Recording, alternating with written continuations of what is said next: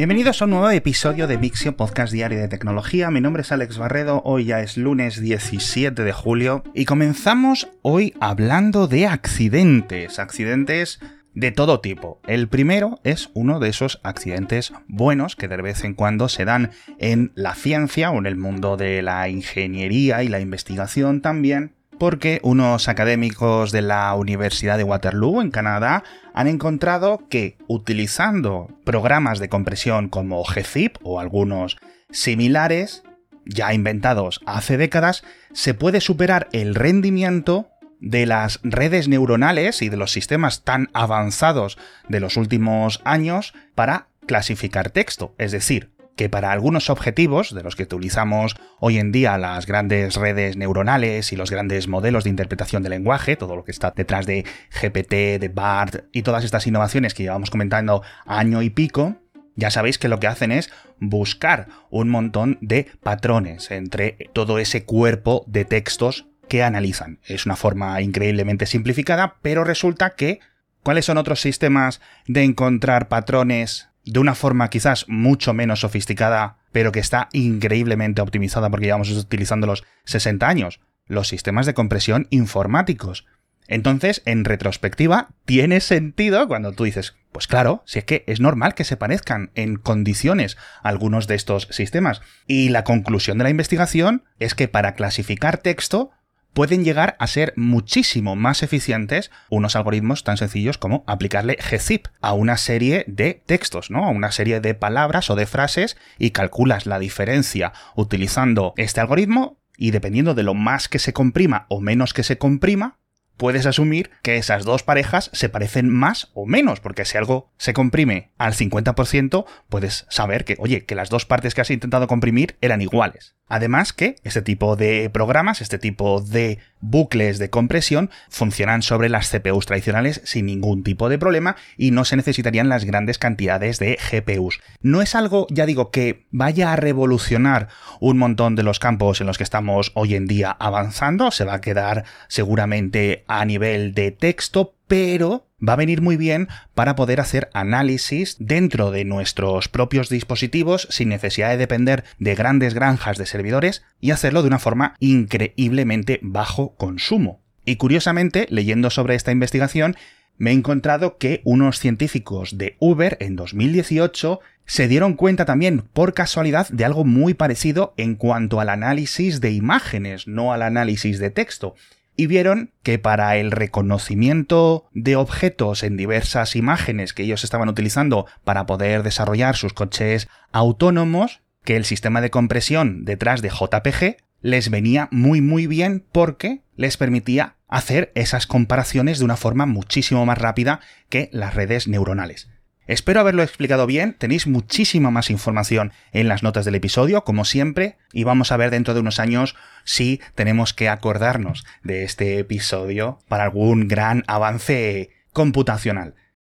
Y seguimos hablando de accidentes, cogemos la máquina del tiempo y nos vamos a 2021 a cuando el gran buque Ever Given se quedó atascado en el canal de Suez, algo que todos recordaréis, y ahora la Autoridad Marítima de Panamá, que al final es la responsable última del buque porque navegaba con bandera de ese país, ha publicado la investigación con las conclusiones finales de qué es lo que ocurrió y por qué ocurrió. Varios de los puntos importantes era una muy mala comunicación entre el capitán del barco y los pilotos del canal de Suez o de la autoridad del canal de Suez, que son los encargados de llevar los barcos durante ese tramo del recorrido, también muy mala comunicación desde la parte del capitán o desde el puente hacia timonel, pero a nivel técnico también infravaloraron la velocidad del viento, que era muy superior a lo que pensaban que era adecuado, con lo cual redujo muchísimo la visibilidad por la arena del desierto, que además navegaban un 50% más rápido de lo que se permite en el canal de Suez, a unos 12-13 nudos en vez de a los 8, algo nudos que es el máximo. Y con esto creo que podemos poner ya eh, fin a esta telenovela más de dos años después, en espera de que no vuelva a ocurrir. Y mientras tanto, nos vamos a otra investigación de otro accidente que ocurrió el año pasado, que no lo comentamos porque fue uno de tantos accidentes de helicóptero en el que murieron sus dos tripulantes. Era un helicóptero que estaba participando en la extinción de unos incendios forestales. Y ahora sabemos que la causa del accidente fue un iPad, un iPad que llevaba el copiloto y que se cayó de sus manos o de el aparato donde lo tuviera sujetado y se quedó atascado debajo de los pedales de control del helicóptero en un sitio que era casi imposible que eh, llegara. Al final, una cadena de eventos con muy mala suerte consiguió que se quedara ahí atascado y además en una zona en la que no llegaba con sus manos y que no le dio tiempo a intentar quitarse todos los cinturones, quitarse el casco, porque también analizaron que con el casco le impedía acercarse un poco más con las manos a cogerlo, porque daba en el cristal de las ventanas del helicóptero y nada, porque dicen que solo pasaron 13 segundos desde que se cayó el iPad hasta que el helicóptero chocaba contra el suelo. Y seguimos en el aire, en esta ocasión en Australia, porque quiero que veáis el vídeo que os dejo en las notas del episodio del siguiente accidente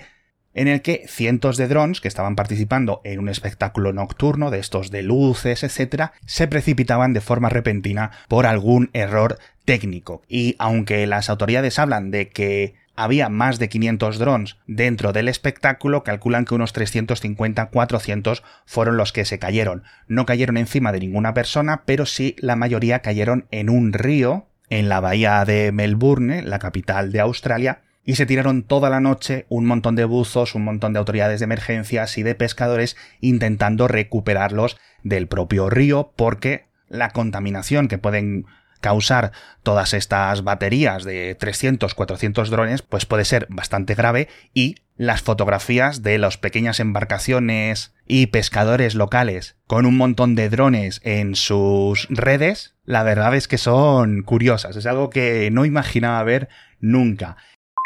Y el último accidente que os comento, que de verdad no lo tenía planificado, pero es que simplemente han salido así las noticias tecnológicas de este episodio, tiene que ver con el Viasat 3 Américas, el primer satélite gigante de la nueva constelación de Viasat, que se lanzó el 1 de mayo, consiguió desplegar sus grandes paneles solares sin mayor tipo de problemas, pero durante las semanas que necesitaba para desplegar la antena de comunicaciones, porque esto es un satélite para dar servicio de conexión a Internet a millones de personas, han tenido muchos problemas y parece que la misión se va a dar por perdida al no ser que ocurra una especie de milagro tecnológico. Y si no ocurre parece que va a ser el mayor desastre a nivel financiero de los sistemas comerciales en órbita porque van a ser unos 600 millones de euros en pérdidas. Y además van a tener que revisar o rediseñar algunos de los nuevos satélites de Viasat 3 que iban a lanzar en los próximos meses. Y me da mucha pena porque este satélite o al menos la parte de su antena era una joya a nivel de ingeniería. Era increíble cómo la habían diseñado y cómo estaba conectada con el satélite principal. No es la típica imagen que os podéis imaginar de una pequeña parabólica puesta en un satélite. Como siempre, si queréis ir más allá de las descripciones que hago yo aquí oralmente en el podcast, tenéis las imágenes y los vídeos y los renders en las notas del episodio. Lo que también tenéis en las notas del episodio es nuestro patrocinador, que ya sabéis que estos días está siendo la gente de Sky Time, la nueva plataforma de streaming que nos trae este verano todo el entretenimiento que necesitamos, tanto en cine como en series, porque tiene una gran colección de contenidos exclusivos. Os he hablado de Yellowstone, os he hablado de que podemos ver Billions, que podemos ver Las Invisibles, que podemos ver esta precuela de Gris, del auge de las damas rosas, pero seguro que lo que a muchos oyentes de Mixio os interesa es que es el único sitio donde podéis ver Star Trek Strange New Worlds. El viernes publicaron un episodio increíble y que de verdad que merece muchísimo la pena. Y para animaros a todos tenéis en las notas del episodio el enlace para conseguir 7 días de prueba gratuita con Sky simplemente entrando en skysouttime.com para que podáis ver todo lo que queráis durante esta semana y luego solo son 5,99 euros al mes. Así que es una muy muy buena oferta y una plataforma que os recomiendo encarecidamente. Y nos vamos a hablar de texto, de tipografías, porque Microsoft por fin tiene un heredero para la tipografía Calibri que nos ha estado acompañando como fuente por defecto en Office y en muchos más programas durante los últimos 15 años. Han anunciado que en las próximas versiones de todo su software de ofimática y relacionados, la nueva tipografía se va a llamar Aptos, que tiene muy buena pinta, la han creado las mismas personas que hicieron Segoe, otra de las tipografías que llegaron con Calibri, y también Open Sans, y ha sido una sorpresa porque hace un año Microsoft presentaba como las cinco finalistas para sustituir a Calibri, y no estaba aptos. Ha sido una decisión un poco rara, pero la verdad es que está muy chula, viene con un montón de diferentes estilos, diferentes pesos, modo sans serif, modo serif, y esto es muy importante porque os vais a cansar de verla en emails, en documentos, en presentaciones, etc. Y nos vamos ahora a hablar de patentes, dos noticias rápidas. La primera es que Huawei ha publicado por fin sus tablas de licencias masivas para todas sus colecciones de patentes organizadas por categorías. Ya sabéis que Huawei es uno de los grandes inversores a nivel mundial en I+D, si no el que más, y toda la industria esperaba con bastante impaciencia cuáles iban a ser las condiciones para poder llegar a acuerdos con la compañía, sobre todo a nivel de utilizar Wi-Fi 6, utilizar 5G y diferentes tecnologías en los que Huawei pues, ha tenido un rol increíble en su desarrollo. A pesar de que sean miles y miles de patentes, los precios están bajo las condiciones especiales por considerarse patentes esenciales, pero aún así va a tener muchas repercusiones y es que el impacto va a ser global porque va a afectar a cualquier dispositivo que se venda en el mundo que tenga 4G, que tenga 5G, que tenga Wi-Fi 5, que tenga Wi-Fi 6, que tenga un montón más de tecnologías de comunicaciones ahora con las nuevas licencias de Huawei. Por ejemplo, en un smartphone, cualquiera que se venda en el mundo, que tenga conectividad 5G, Huawei va a recibir 3 euros por parte del fabricante de ese teléfono. Que tienes un coche inteligente que tiene conexión Wi-Fi, que tiene 5G para comunicar su posición, otros 3 euros. Que tienes un router con Wi-Fi 6? Pues 45 centavos de euros. ¿Que tu tele tiene Wi-Fi para conectarse a la red de tu casa? 45 centavos también. Y esta es la nueva estrategia de Huawei, muy similar a la de Nokia, para recuperar lo perdido con sus divisiones de consumo durante los últimos años, explotando todo su gran arsenal de patentes. Por cierto, hablando de patentes, otra noticia rápida tiene que ver con Google que ha patentado un método para activar el modo avión en nuestros teléfonos de forma automática cuando el teléfono detecte que está en un avión. Va a utilizar los micrófonos para escuchar los sonidos que se suelen escuchar en las cabinas de los aviones comerciales, los sensores de movimiento, los sensores de presión, de altitud, etc. Y si nos hemos despistado y no hemos activado el modo avión, el teléfono lo hará por su propia cuenta desactivando el modem celular. Te dejará Bluetooth, y el Wi-Fi activado por si necesitas conectarte con tus auriculares o con los sistemas de Wi-Fi a bordo del avión, pero la verdad es que es bastante curioso.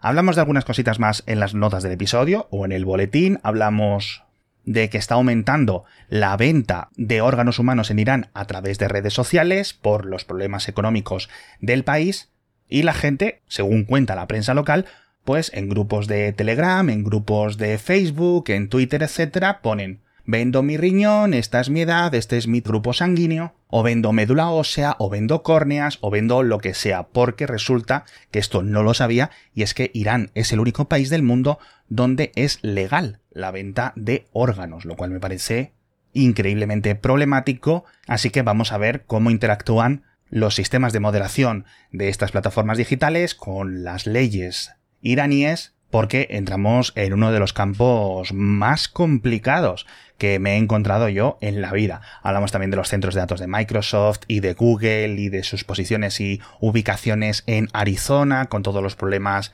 de falta de agua y de por qué los han construido ahí, de qué sorpresas se están llevando y alguna cosita más. Con esto me despido por hoy. Muchísimas gracias a todos por estar conmigo otro lunes más. Ha sido un episodio fantástico, hemos comentado un montón de cosas, es cierto que hemos comenzado con muchos accidentes, pero en muchas ocasiones los accidentes nos ayudan a diseñar tecnologías, aparatos y en general industrias mucho más seguras. Porque lo único 100% seguro es que mañana volveré a estar aquí con vosotros para contaros más noticias de tecnología.